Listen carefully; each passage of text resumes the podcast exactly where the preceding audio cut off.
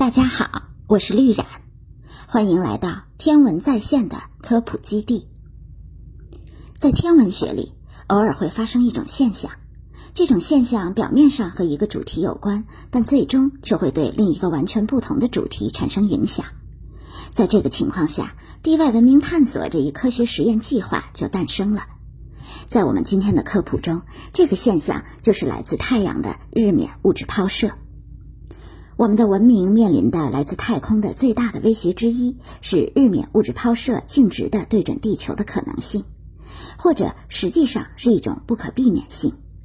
我们的科技，尤其是电网和人造卫星，容易受到随日冕物质抛射所产生的地磁风暴的伤害。当地磁风暴发生时，如果我们没有做好更充分的准备，将会造成至少数万亿美元的损失。但是，就像转移小行星的威胁一样。我们可以做一些事情来保护地球。在一篇马纳斯·维林加姆和亚伯拉罕·罗伯所撰写的论文中，他们清晰地讲述了一种方法，可用于计算日冕物质抛射会造成什么损失，而我们又能做些什么来阻止日冕物质抛射。他们提出，可以在太阳和地球之间以一种相当直接的方式产生一个磁屏蔽。方法是通过发射用于建造发生器的材料。或者通过开发一颗小行星，直接进入太空获取材料。他们推断建立磁屏蔽的成本和建造国际空间站的成本相当。这个方法是可行的，并且成本也远低于日冕物质抛射所带来的损失。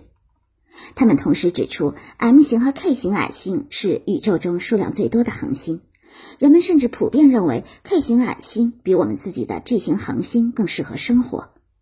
M 型和 K 型矮星也被认为特别容易发出超级耀斑。除此之外，这类恒星是开始寻找文明的好地方。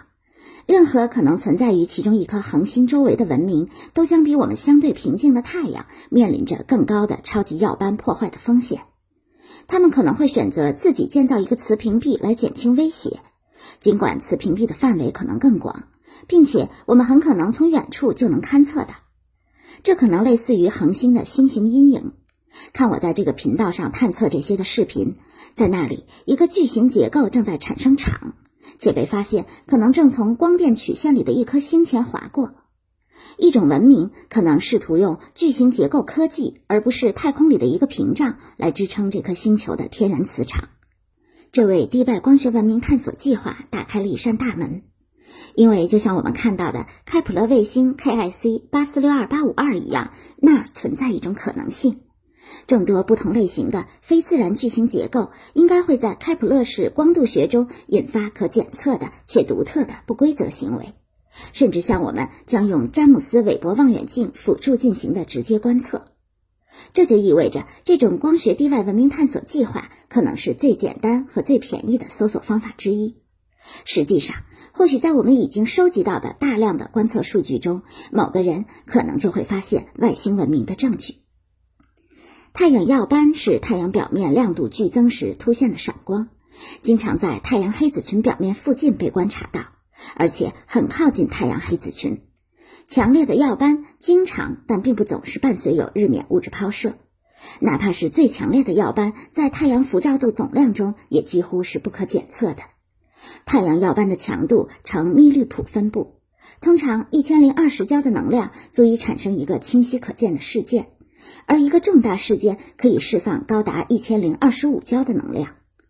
太阳耀斑与等离子体和粒子通过日冕射入外层空间密切相关，太阳耀斑也大量的发射无线电波。如果发射方向指向地球，与扰动相关的粒子能够穿透到上层大气，并且产生明亮的极光，那么甚至可能会干扰远距离的无线电通信。太阳等离子体喷射物到达地球通常需要几天的时间。耀斑也会在其他恒星上发生，在此，恒星耀斑这个术语是适用的。相对而言，高能粒子几乎可以与电磁辐射同时到达。这里是天文在线的科普家园，今天就讲到这里，下期我们再见。